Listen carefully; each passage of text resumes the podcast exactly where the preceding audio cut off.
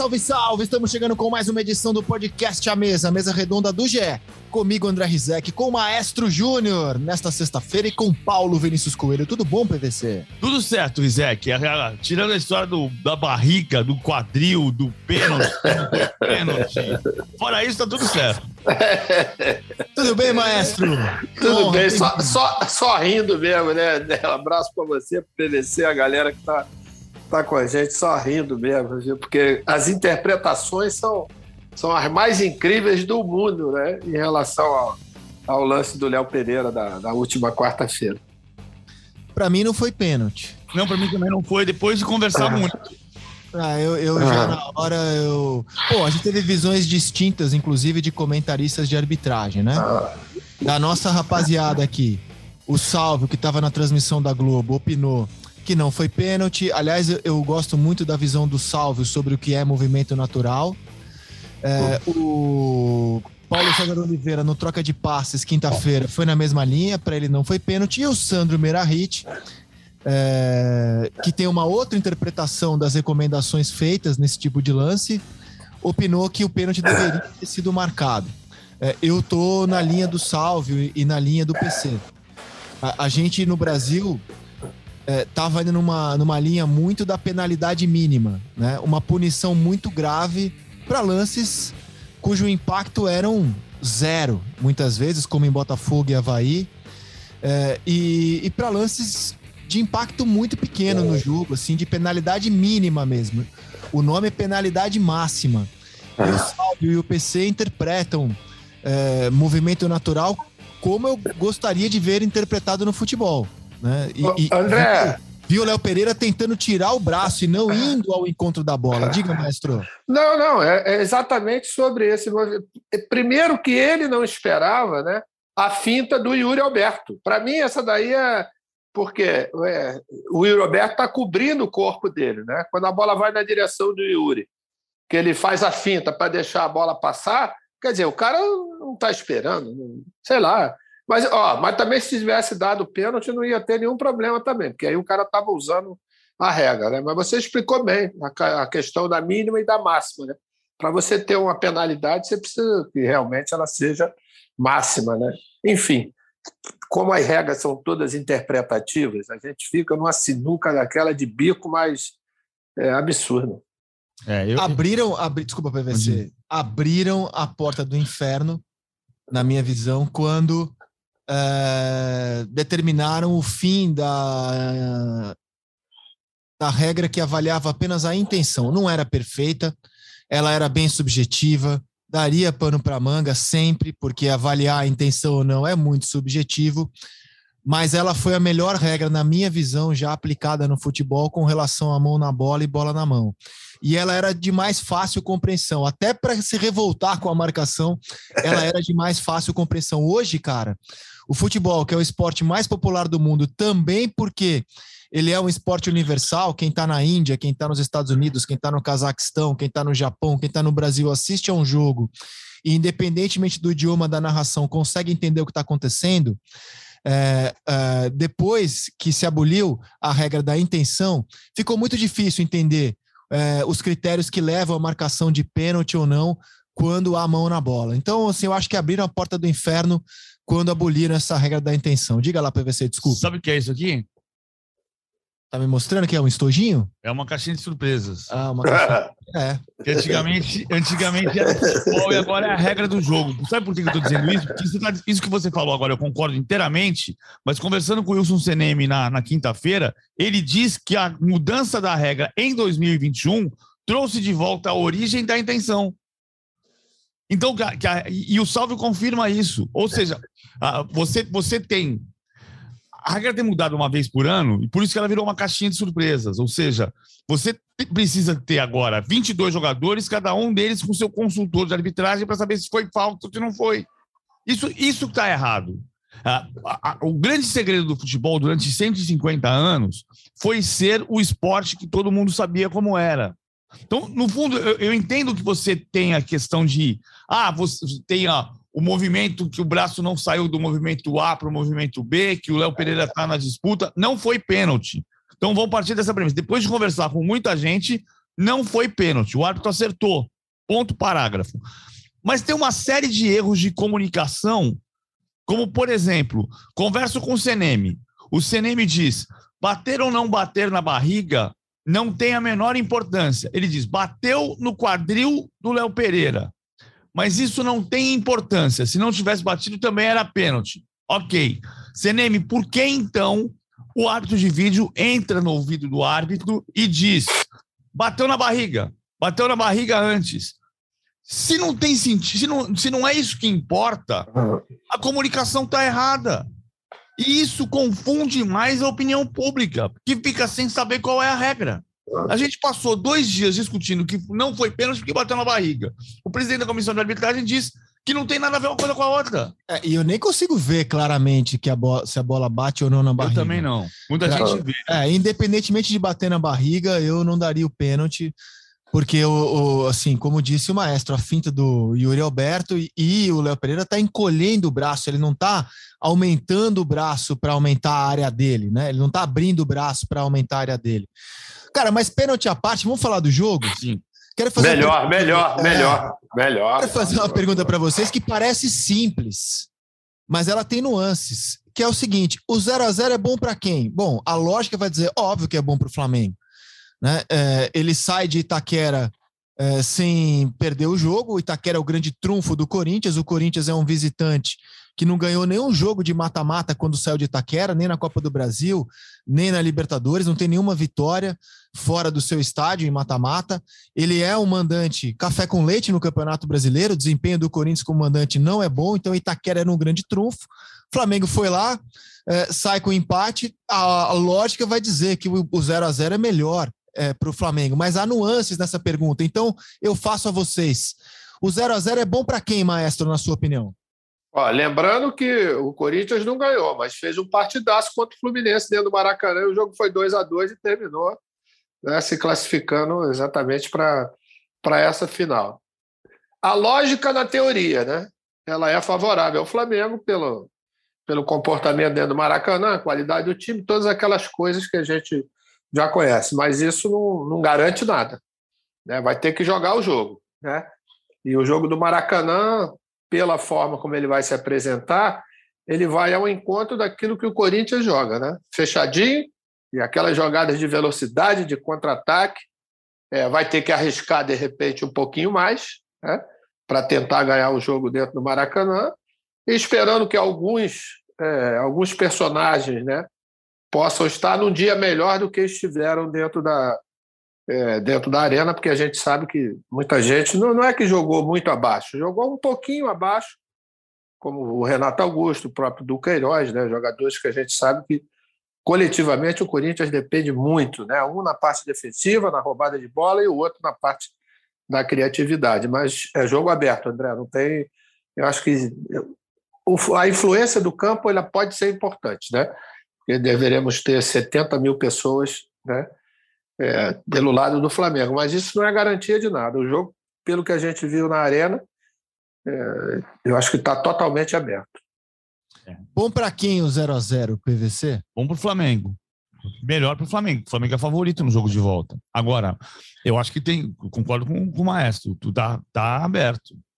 E ontem de manhã, na quinta-feira de manhã, manhã seguinte ao jogo, a polêmica que eu acho mais assustadora é do jogo equilibrado, né? Eu, eu escrevi logo depois do jogo: Flamengo ameaça mais em jogo equilibrado. Muita gente achou que o jogo não foi equilibrado. Do meu ponto de vista, o Flamengo foi um pouco melhor num jogo que teve equilíbrio. Teve momentos de predomínio do Corinthians, teve muitos momentos de predomínio do Flamengo. As alterações do Vitor Pereira melhoraram o time no final. O Corinthians não chegou a ameaçar tanto. As grandes chances de gol foram a do Gabigol, que o Cássio defende, a do Gabigol, que o João Gomes rouba, o, o Pedro entrega para o Gabigol e o Cássio sai protegendo com o corpo, e a bola na trave do Davi Luiz, que é um chute quase fortuito, mas assim, é uma bola na trave, é uma chance de gol. Mas a chance mais concreta do jogo talvez tenha sido do Yuri Alberto. Então, assim, foi, foi um jogo de. O Flamengo foi um pouco melhor e o jogo teve um equilíbrio.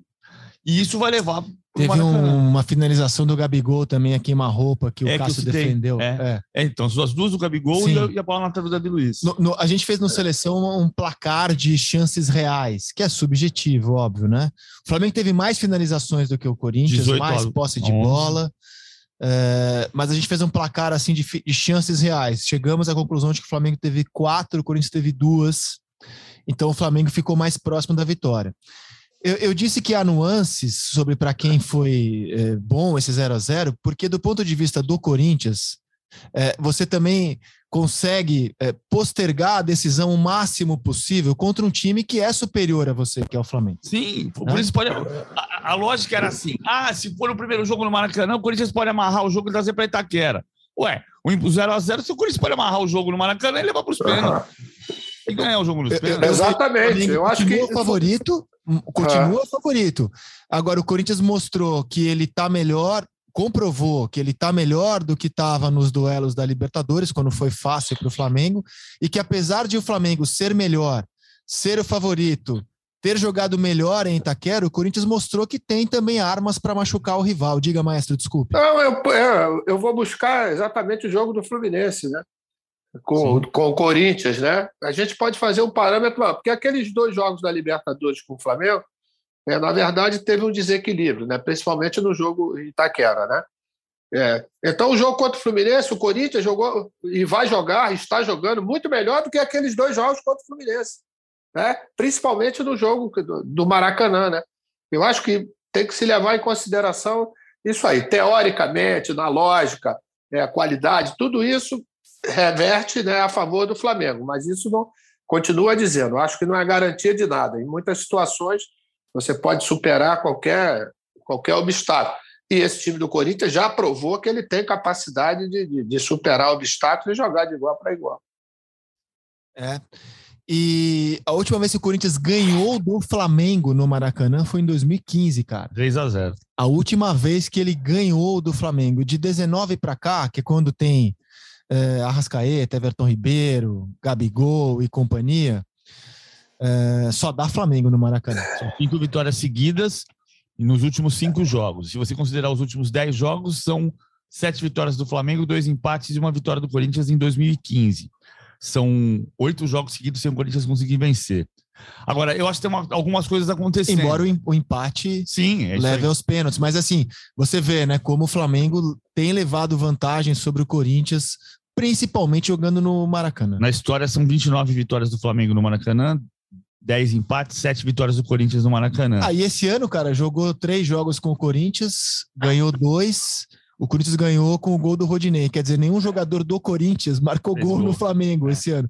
Pode até ser campeão sem marcar gol no Flamengo, ganhando nos pênaltis, mas é curioso. Mas eu acho que tem uma- coisa acontecendo aqui, maestro. Vamos ver. Assim, o Fla- o Flamengo com o Dorival Júnior jogou 33 vezes e só quatro não fez gol. No, no, no Internacional, no Atlético Paranaense e duas vezes contra o Corinthians, mas o Corinthians, o do 1x0 gol do Rodinei, foi o time reserva do Flamengo. Então, a rigor são três partidas. Só que duas dessas três partidas foram nos últimos três jogos, em que eu acho que tem uma coincidência. O Vitor Pereira tentou jogar, tentou afogar o Flamengo mais na saída de bola, nem sempre conseguiu, atrasou a marcação. Quando atrasou a marcação, congestionou a faixa central, como o Internacional fez no Maracanã. Congestiona a faixa central, tira o corredor do Rodinei. O Flamengo tem que jogar do lado esquerdo. E não, e não é o mais, o mais confortável para o Flamengo. Nesse congestionamento da faixa central do campo, o Flamengo é o time que mais cria por dentro no Brasil. A capacidade de você juntar João Gomes, Arrascaeta, Everton Ribeiro, Gabigol e Pedro pela faixa central, vai, vai sempre sair uma tabela. E nos últimos três jogos, duas vezes o Flamengo não fez gol.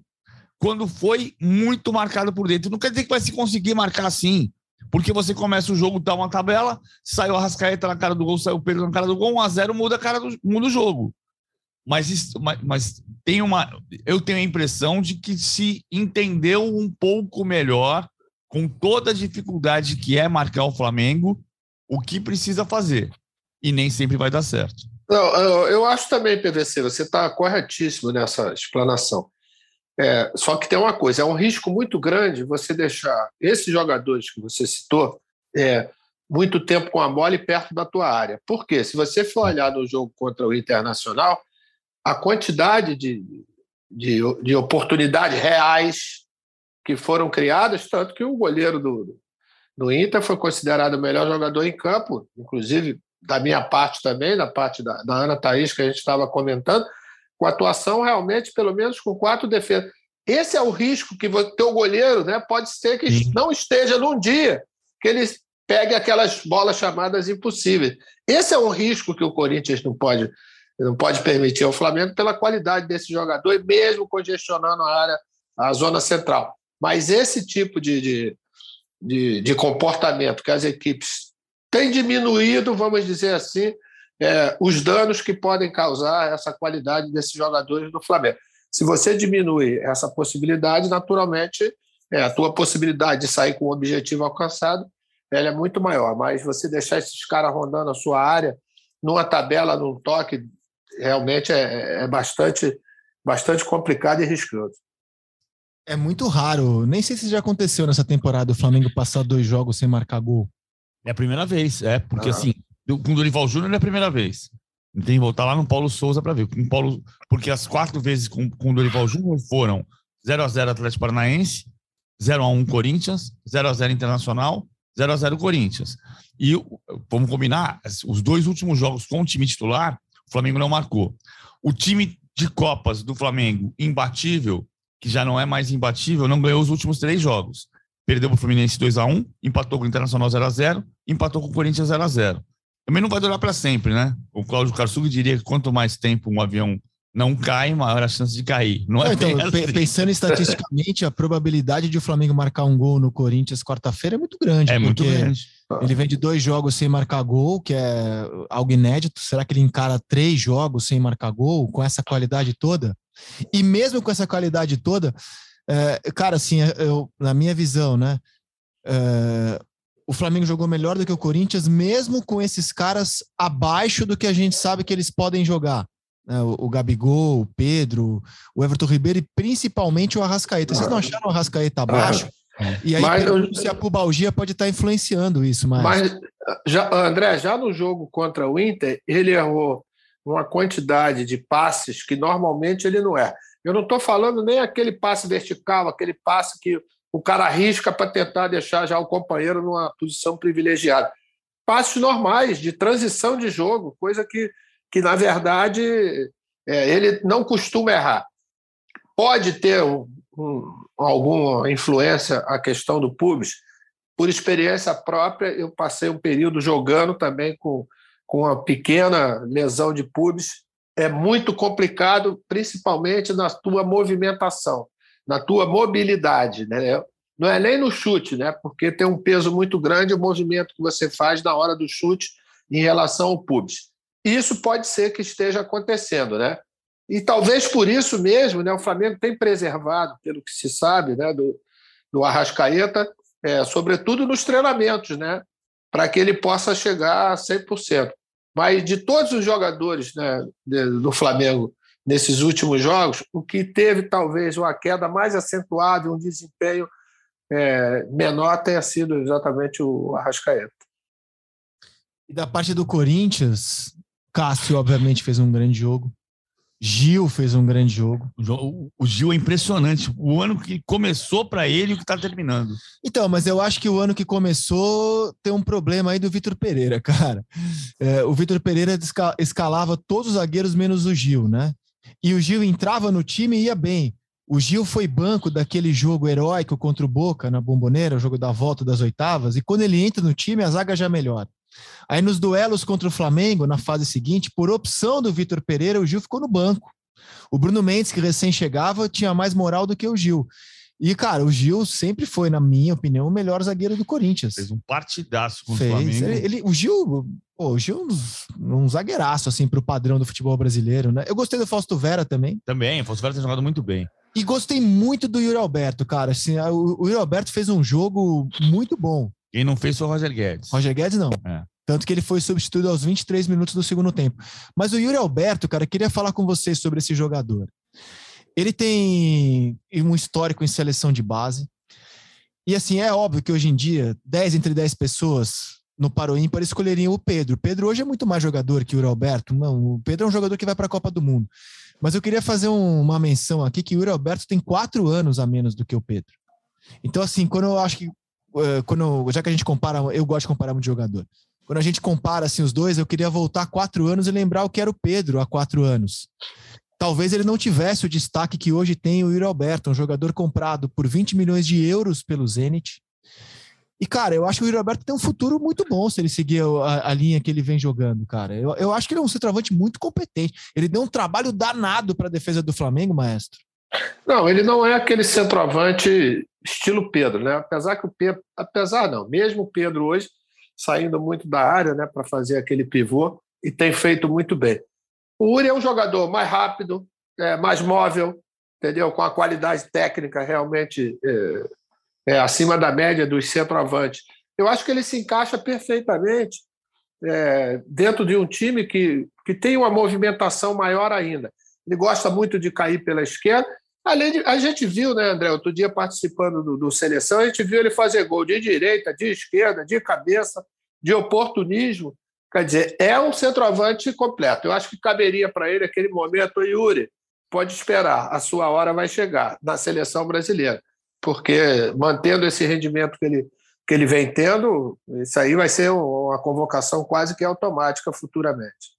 É, o, o Yuri tinha uma crítica que ele recebia do Internacional de fazer três, três gols num jogo e passar três Fez contra o Flamengo, né? Fez contra o Flamengo. No Paracanã. E fez contra o São Paulo. É verdade, no Morumbi. Maior derrota da história do São Paulo no Morumbi, ele fez três gols. Você sabe que, assim, eu, histórias, histórias do passado são deliciosas. Uma vez eu entrevistei o Cruyff numa entrevista coletiva e perguntei sobre o Romário. Estava fazendo uma matéria sobre o Romário, 94, janeiro de 94. Cruyff, o que é que você acha do Romário? E o Cruyff respondeu: o Romário é um gênio, mas eu queria que ele fizesse um gol por jogo em vez de fazer três gols num jogo e passar três jogos sem marcar. o Cruyff falou do Romário. A torcida do Internacional dizia exatamente isso, reclamava exatamente disso do Yuri Alberto. E aqui ninguém vai comparar Yuri Alberto com Romário, pelo amor de Deus, é, é só a história do passado, pela curiosidade. O Yuri não fez dois, não fez gol nos últimos dois jogos, dos quais ele jogou um e meio, né? Ele entrou no segundo tempo contra o Atlético Paranaense. Mas nos sete jogos anteriores ele marcou em seis.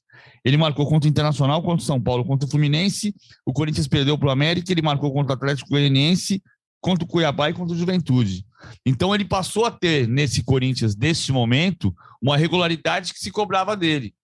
Que é um, um são, são pedaços de evolução para quem tem 21 anos de idade. Isso, exatamente. O cara tem 21 anos, cara. 21 anos. E. Roger, tem mais, André, tem mais, uma, tem mais uma perguntinha para o PVC. Qual foi o centroavante que não passou num período de jejum? É, é Todos isso. eles passaram, o próprio Romário passou, o Zico passou, o Dinamite passou. Estou falando só de, de gente de prateleira lá acima do armário, entendeu? Vai passar. E a idade ela tem um peso nisso. O cara deve, com 21 anos fica muito mais ansioso que aquele que já tem uma, uma certa rodagem. Ele sabe que aquele momento vai chegar. Então, ele vai passar a se concentrar mais ainda quando essas oportunidades aparecerem. Isso aí é mais do que normal. Maestro, vou lembrar, você estava na Copa de 94 como observador da seleção brasileira, você campeão do mundo de 94 como observador, como parte da comissão técnica. O, as pessoas falam assim: o Romário não perdia gol. Toda vez que eu ouço essa frase, eu respondo assim: e o que, que ele fazia quando fazia o sinal da cruz? É. Ele perdia gol e fazia o sinal da cruz. É muito marcante essa cena. A final contra a Itália, aquela bola, dentro da pequena área. É isso. É, todo mundo vai perder gol, não tem jeito. Eu acho que, por exemplo, quando a gente começa a avaliar o Yuri Alberto, é, a gente esquece a primeira coisa, que é a questão da idade. Né? Essa, essa é, é um dado muito importante. E a evolução dele juntamente com o time do Corinthians. O que o Corinthians ganhou com a evolução dele desde a sua chegada, né? Ah, o Yuri não faz gol, de repente ele passa a fazer gol em seis jogos seguidos. Aí passa um jogo em jejum, já estão. Aí também já é demais, né?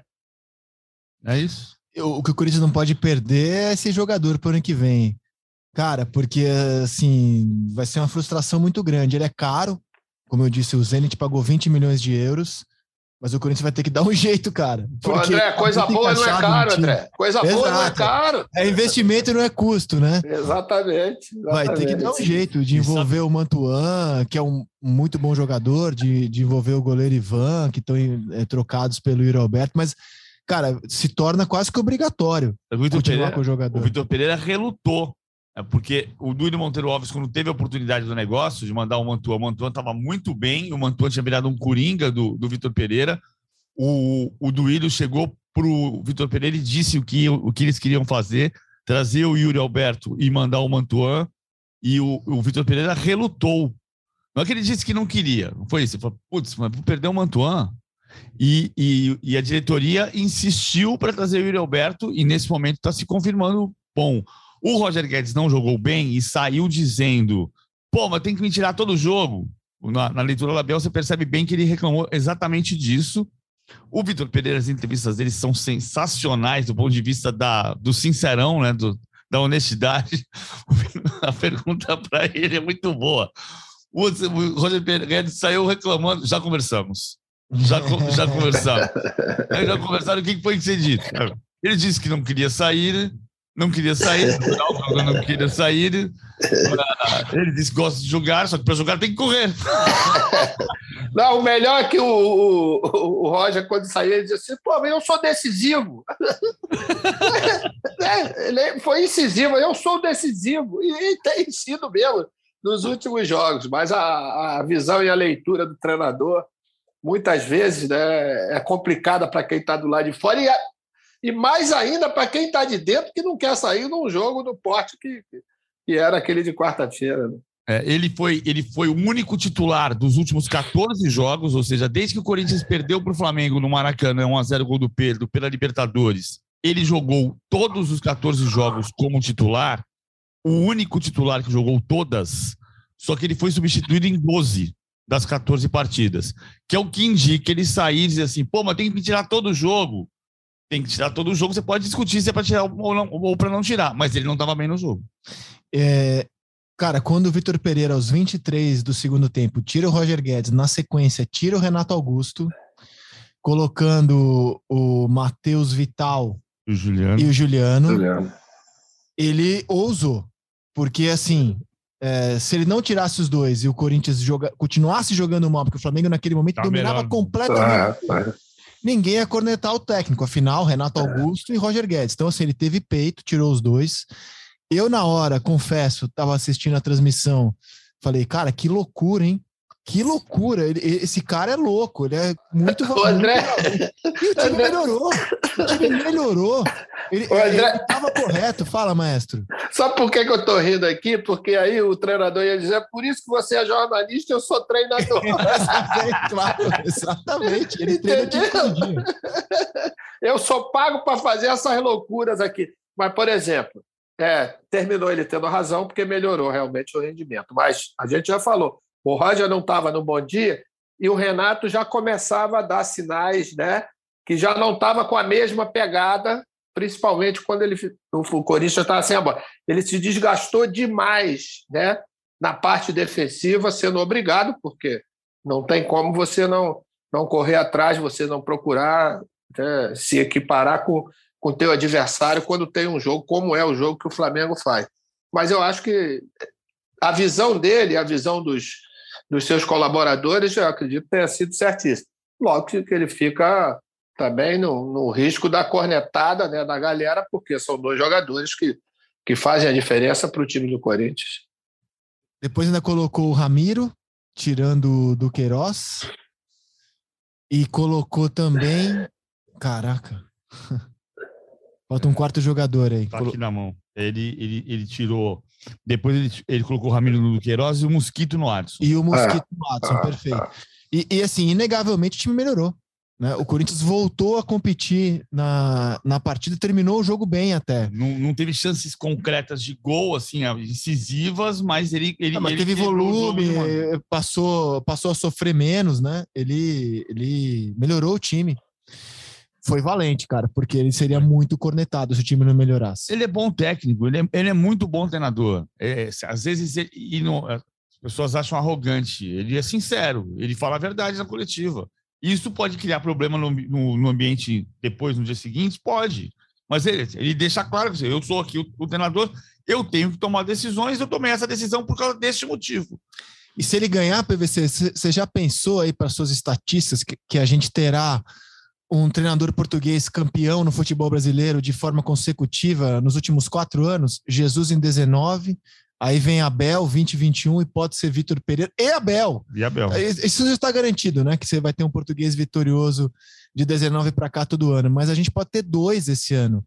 E, e como é que você vê o impacto dele, se até na comparação com os outros portugueses? Do Vitor Pereira? Os... Com Jesus e Abel. Eu acho o Vitor Pereira muito preparado. Acho que a grande diferença de, de, de técnicos brasileiros que são competentes, são bons, a, a, a, diferença que a gente precisa corrigir num país em que o grande déficit é a educação. Não vou falar. Não vou falar o que eu pensei. Mas, assim, o grande déficit do país é a educação. E é natural que você tenha deficiência para a formação do jornalista, para a formação do engenheiro, para a formação do advogado, para a formação do médico. O técnico de futebol, a nossa cultura, ela é toda boca a boca. O, o Júnior foi treinado pelo Zagallo, foi treinado pelo Tele, foi treinado pelo Fernando não, mas assim, por série de grandes treinadores, Carpegiani, Cláudio Coutinho. Então, o Júnior sabe tudo o que aconteceu na história e na evolução do treinamento no futebol do Brasil. Mas essa evolução, ela é boca a boca, ela não está escrita. É. Ela não está no papel. O que aconteceu com Portugal? Portugal é dos grandes dos países de futebol da Europa, é o que há mais tempo não tem um técnico estrangeiro campeão. E se você for buscar desde 2006, quando o holandês Cordiance ganhou pelo Porto, se você buscar antes, 60 a 70% dos técnicos campeões em Portugal eram estrangeiros. Então o que aconteceu? Eles, foram, eles conseguiram juntar a prática, que é desse. O, futebol é prática. É ótimo, é, é óbvio que é prática. Mas eles conseguiram juntar isso, um conhecimento teórico que passa mais do que de boca a boca. Eu nunca vou ter o boca a boca que o Júnior teve, mas se você tiver isso no, no na, na, juntar o conhecimento teórico com o conhecimento prático, você vai desenvolver mais. O Vitor Pereira é o campeão disso. O Vitor Pereira pode ter menos trato com o jogador do que o Abel, mas o Vitor Pereira tem um conhecimento teórico inegável. E, e, e, tem uma capacidade de transmitir isso. O Mano fala uma coisa, maestro, que eu acho, eu acho lindo. O Mano Menezes conta que no interior do Rio Grande do Sul, da onde ele é, ele ouvia pelo rádio as entrevistas do Enio Andrade. E que ele aprendeu muito futebol ouvindo as entrevistas do Enio Andrade. Imagina quem conviveu com ele. Ah, não, isso aí. por ele. Não tem dúvida que, por exemplo, essa, essa experiência de convivência com grandes treinadores, você vai, você vai acumulando, você vai absorvendo. É, só que quando você passa a ser né, o comandante da coisa, você precisa ter essa parte teórica que realmente a literatura esportiva do futebol português talvez seja uma das melhores da Europa. Né? Se você procurar alguma coisa em termos de futebol, você vai encontrar né, na literatura esportiva portuguesa. E isso faz, né, dos últimos, vamos botar 20 anos aí, que você tenha no cenário, né? Você pode até discordar, vamos dizer, da, da mentalidade do Mourinho, mas Sim. que o Mourinho é um vencedor, é um vencedor. Isso aí não tem dúvida nenhuma. E isso mostra né, essa capacidade toda que eles tiveram para tirar proveito dessa experiência com os treinadores estrangeiros dentro do país né, e transformar isso numa, numa é, como é que eu vou te dizer, numa consequência para que todos os treinadores portugueses do momento. A gente pode até ter divergências em relação a Jesus, em relação a Abel, a Vitor, né? até o próprio menino lá do Cuiabá, né? mas você vê que essa competência, essa estabilidade na, na, é, na visão de jogo, isso aí eles têm, eu acho que é uma vantagem. Os nossos treinadores, como você próprio disse, eles viveram, né? É, e eu acho que já, já você teve um, uma diferença em relação a isso, né? Você precisa estudar, né? Não é estudar, sentar na carteira e ficar ali, não. Você precisa uhum. ler. Você precisa enxergar também o outro lado que não seja o lado prático, o lado do campo que você viveu e conviveu com grandes treinadores. É, a gente está fazendo hoje uma, um movimento de, de vocabulário até, né? O, o, idioma é um ser vivo. A gente, a, a gente é jornalista e trabalha, uma, uma das ferramentas do nosso trabalho é o idioma. O idioma é um ser vivo, ele vai, ele vai mudando. A gente, meu, o, primo do meu avô dizia o alfo direito, né? O alfo direito virou o alfo direito era o lateral direito porque era o RAF do inglês, que era o médio. Médio. Era o, era o médio direito. Centro o center half, eu me lembro do center half. Center half era o centro médio, que eram as palavras do inglês. E aí virou o cabeça de área e virou o médio volante. Hoje a gente está transformando ponta, e eu prefiro falar ponta, em externo por causa da, da, da literatura de Portugal. O ponta não mudou de nome na Inglaterra era winger e continua sendo winger. Então ele não precisa mudar de nome, ele é ponta e continua sendo ponta. Mesmo que os portugueses chamam, chamem de externo, e a gente chamava de ponta direita ou extrema direita, o que se chama hoje de extremo. A gente chamou, eu tinha figurinha, maestro, aquele futebol cards dos anos 70, uhum. tinha o Wilson, o xodó da vovó, na, na parte de trás da figurinha estava escrito posição extrema direita. Era ponta direita. Eu continuo chamando de ponta, eu prefiro chamar de ponta porque a posição é a mesma, né? Ah, agora, é, a gente está bebendo da literatura portuguesa e a gente pode produzir o nosso, o nosso conhecimento é muito, muito, muito rico desse país em qualquer situação. O Júnior toca, o Júnior é sambista de raiz de, de instinto. E isso é um conhecimento maravilhoso. Esse conhecimento que a gente vive na rua do Brasil é sensacional. Agora, para que passe mais rapidamente de geração em geração, é importante estar no livro, porque quem não tem o convívio do vestiário vai ter acesso ao conhecimento. E a única coisa do mundo que, quando você divide, aumenta, é conhecimento. Que bonito. Voltando aqui ao jogo, é, da parte do Flamengo. O João Gomes levou o terceiro cartão amarelo, não joga e já durante a partida entrou o Vidal. Ninguém discute a qualidade do Vidal. A única dúvida que talvez paire é se o Vidal aguenta 90 minutos com intensidade de um jogo desse tamanho. Você tem essa dúvida, maestro? Tá tranquilo para o Flamengo? Vidal e Thiago. Aliás, Thiago Maia jogou muito. muito. Ah, ah. Não, e, e, Davi Luiz? Também. Davi, você vê, que o Davi Luiz marcou um dos melhores jogadores do Corinthians, que foi o Yuri Alberto, e ele também jogou pra caramba, né? Isso aí a gente, a gente vê, ia ser legal da gente ver, né? Porque Mas o Davi... É gol lindo, que a trave não deixou entrar o Davi Luiz. É, meio um, um, um, chutezinho de canhota, meio despretensioso, né? Não era aquilo que ele queria, mas, final das contas, ele ia atingir o seu objetivo. Falando do, do, João Gomes, por exemplo, a gente estava falando que o Flamengo, dentro do Maracanã, ele vai precisar sair mais ainda para o jogo. Nesse sentido, né, eu acho que a entrada do Vidal ela é, de certa forma, até muito aceitável, porque ele é um jogador com muito mais criatividade, né, é um jogador com passe melhor do que o João, só que o João, né, para o Flamengo fazer esse jogo né, extremamente ofensivo, o João é uma peça fundamental junto com o Thiago Maia nas coberturas e na é, recuperação dessa bola. Se você vai precisar ganhar um jogo, nada melhor do que você ter um jogador como esse. Já aguentar os 90 minutos com o ritmo, né, que foi o ritmo também do, desse primeiro jogo, eu não tenho nenhuma dúvida que ele não vai, não vai aguentar jogar os 90 minutos. Mas que ele dê sua contribuição por 70 minutos, eu acredito que sim. E tem uma outra coisa, jogador de jogo grande, né? experiente, com a, entendeu? uma estrada aí já percorrida em grandes clubes, que nada, como, nada pode afetar um jogador como, como o Vidal. E o Corinthians, você acha que o Corinthians pode ir diferente para o Maracanã? Acho que não. Eu acho que não. Eu acho que o problema assim, é o Renato Augusto, que é a grande questão. Quando o Roger Guedes saiu, todo mundo entendeu que o Guedes saiu porque não estava bem no jogo. Ah, podia ser decisivo, mas não estava bem no jogo. O Renato Augusto, eu entendi. O Renato Augusto não aguenta. O que, na verdade, é o que o Maestro falou agora há pouco. Não é, não é que ele não aguenta, ele podia ficar os 90 minutos, mas o ritmo dele cai. Então, para você manter o ritmo, você coloca o Juliano que tem a mesma função, sem a mesma genialidade. O Renato Augusto decide jogo. Ele, ele, ele transforma a, a, cadência do time. Ele, ele é o termômetro. Ele, ele diz quando o time acelera e quando o time cadencia.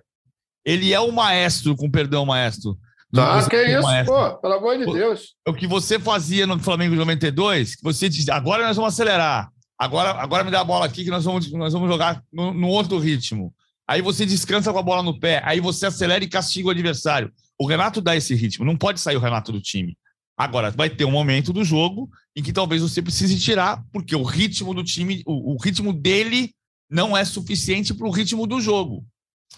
Muito bem. Quarta-feira, a decisão, assim, de 0 a 100, PVC. Como é que você acha que está o favoritismo para ser campeão para Flamengo e para Corinthians? 65-35.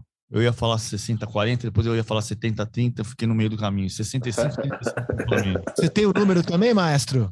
Você lembra que nós fizemos um programa e você perguntou, né? Eu falei 50, os dois jogos, né? era para classificação, né? Eu falei 55 para 45, é, em função do primeiro jogo do Itaquera. Acho que aumentou esse percentualzinho assim em 5%. Eu acho que dá, é, dá para colocar 60 a 40. Mas isso sempre na base do palpitômetro, né, da teoria. Ah, né? O jogo, o jogo ah. é tudo uma outra história. Né? Ó, a gente já ganhou quando não merecia, né? eu já ganhei jogando quando não merecia e perdi quando merecia. Então, quer dizer, isso é a história do, do, do futebol. Né? É. Você escreveu no seu blog que o Corinthians projeta 750 milhões de receita para 2022. É, o, o, é um crescimento. O Corinthians foi o primeiro clube do Brasil a bater 300 milhões de, de receita em, em 2013. Sabe um dado que é muito assustador? Em 2010, os cinco maiores, as cinco maiores torcidas do Brasil tinham de receita de televisão 25 milhões de reais. 25 milhões de reais. O Flamengo hoje fatura um bilhão. E o Corinthians, depois de 2013, que foi o primeiro clube a bater 300 milhões de receita anual, estacionou. Estacionou de um jeito que o Flamengo passou. O Flamengo está batendo 950, um bilhão de reais. O Palmeiras está projetando 750 também. Nós já falamos aqui que o Palmeiras tinha uma, uma, um déficit de 30% em relação ao Flamengo, mas a ideia é que com premiação do brasileiro vai bater 750 milhões de receita nesse ano. E o Corinthians, com premiação uh, de Libertadores, de Copa do Brasil, com volta de bilheteria, embora a bilheteria não entre na conta do Corinthians por causa do estádio, ele, ele cresceu a receita. No ano passado, ele bateu 500 milhões de reais de receita essa informação do Duílio Monteiro Alves, muita gente vai. É bom a gente esperar de fato o balanço, olhar o Rodrigo Capelo, analisar o balanço direitinho para ver todos os números confirmados ali. Mas o Corinthians diz, anuncia que fecha esse ano com 750 milhões de reais de receita, o que é 50% a mais do que o seu recorde registrado no ano passado com 500 milhões de reais. Bom, não, não diminui muito a dívida, tá? A dívida diminui um tostãozinho que também continua sendo um é, problema. O, Corinthians ele tem mais se preocupado em fechar os anos no azul do que em diminuir Isso. a dívida, né? E ele paga um juros muito alto da dívida, ele não é, ele não vai se incomodando com isso aparentemente e ele vai é, se preocupando em fechar o ano no azul, mas a gente não tem visto reduções drásticas da dívida corintiana, o que, aliás, contrasta muito com a política do Flamengo. O Flamengo é. se preocupou em, em reduzir a, a sua dívida para não ter que ficar pagando juros, né? Se a memória não me falha, o Corinthians paga mais de 50 milhões de reais de juros por ano. É, é o, coisa pra caramba. O Duílio diz que diminui um pouquinho a dívida. Não é, não é. é então, pouquinho, pouquinho. É, no fim de semana, o Corinthians vai visitar o Goiás, um time que não vence há cinco rodadas. Goiás do gozado do Goiás, né, cara? Que ele teve uma sequência espetacular. Ganhou do Santos na Vila Belmiro, ganhou do Atlético Mineiro é, no Mineirão emendou uma sequência linda e agora está cinco jogos sem ganhar. O Corinthians visita o Goiás. E o Flamengo eh, joga contra o Atlético Mineiro. O Atlético Mineiro super preocupado em conseguir arrancar rumo a uma vaga na Libertadores. Acredito que os dois times, acredito não, dá para cravar, né? Os dois times poupando os principais jogadores. O Flamengo vai poupar o Corinthians também. Agora é uma oportunidade para o Atlético esse jogo do Maracanã. Então, desde 2020, eh, que foi a estreia do Domi, o Atlético ganhou 1x0 no Maracanã, o Atlético não ganha no Maracanã. E, aliás, tem uma história curiosa desse período de Atlético e Flamengo. Tirando esse jogo de 2020, Flamengo 0, Atlético 1, gol do Felipe Luiz contra, todo jogo no Mineirão teve vitória do Atlético, todo jogo no Maracanã teve vitória do Flamengo. E o jogo em Cuiabá pela Supercopa teve empate 2 a 2 Então o mandante vence, tirando em 2020 aquele 1 a 0 jogo do São Paulo, primeiro jogo do São Paulo como técnico do Atlético no Campeonato Brasileiro, e primeiro jogo do Domi como técnico do Flamengo. Se o Corinthians perder, ele tem 54 pontos. Fluminense tem 51, é o quinto colocado. O Flamengo tem 52. O, o Corinthians pode até sair do G4. Para sorte do Corinthians, o Flamengo é o quarto colocado, ou seja, os dois entram menos fortes na rodada, né? O Corinthians é o terceiro, o Flamengo é o quarto, já que o Corinthians só tem é, Campeonato Brasileiro e Copa do Brasil para conseguir uma vaga direta na Libertadores. Flamengo ainda terá a própria Libertadores, é, que será decidida contra o Atlético Paranaense. No domingo, o Palmeiras entra em campo contra o São Paulo. E ele pode fechar um brasileiro que já é histórico, né? Porque o Palmeiras será o campeão e será um campeão muito especial. E uma, uma das marcas que o Palmeiras pode ter nesse brasileiro, maestro, é simplesmente vencer todos os clássicos. Todos. Então, assim, ele já ganhou do São Paulo de virada no Morumbi, ganhou do Santos na Vila Belmiro, ganhou do Santos no Allianz Parque, já ganhou do Corinthians em Itaquera, ganhou do Corinthians em Barueri, e agora vai fazer o seu último clássico contra o São Paulo no Allianz Parque, onde ele tem levado grande vantagem. Imagina, mas fechar um campeonato em que você derrota todos os seus rivais regionais? É, eu acho que não precisa nem derrotar, porque o campeonato do Corinthians é um campeonato excepcional em todos os sentidos. É lógico que você vender, é, vencendo o arquirrival e fechando é, a temporada de clássicos. Palmeiras, vamos só, você falou Corinthians, só para não. Ah, perdão, perdão. É porque a gente já está com o jogo de quarta claro. e o jogo da próxima quarta. Né? Por exemplo, o Palmeiras é, vencendo todos os clássicos, isso mostra toda a força, a competência dessa, dessa equipe do, e do comando da equipe com, com o Abel durante o, o ano de, de 22. Aí não tem, não tem dúvida, não. Acho que a gente só tem que que enaltecer tudo aquilo que foi feito pelo time em 2022. Qual a sua projeção pra, para este Palmeiras e São Paulo domingo, PVC? Eu acho que o Palmeiras ganha o jogo. O Palmeiras vai entrar muito sedento pela vitória 2 a 1 na Copa do Brasil, que resultou na eliminação. Toda aquela polêmica do, do lance do pênalti do Caleri, do impedimento que não foi marcado. O, o Palmeiras vai entrar com sangue nos olhos. Mas tem o Rony. O Hendrick não começa a titular, é evidente que não começa a titular. As informações de dentro do, do, do, da academia de futebol são de que o Hendrick não começa como titular. Ele não definiu quem joga. Eu não duvido que seja o Lopes, porque o Lopes passou um bom tempo desaparecido, treinando. Não duvido que seja o Lopes, mas em tese começa o Menentiel. O São Paulo sai do luto, porque teve a reunião com o Rogério Ceni nessa semana. Muita gente na direção do São Paulo entendia, achava, tinha quase certeza que o, o Rogério ah, instigado a dizer você fica ou não fica, vale a lembrança sempre, o Rogério renovou o contrato com o São Paulo em julho, antes de enfrentar o Palmeiras pela Copa do Brasil. A diretoria diz: a gente renovou com o Rogério, que era para deixar claro que não tinha nenhuma influência o resultado. A gente ia perder para o Palmeiras e ele estava com o contrato renovado.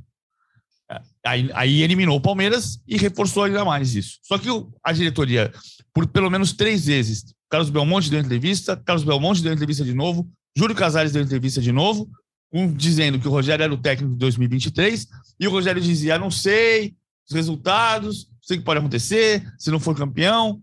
Aí, na terça-feira, teve a reunião com o Rogério para dizer: Rogério, a gente precisa que você defina agora.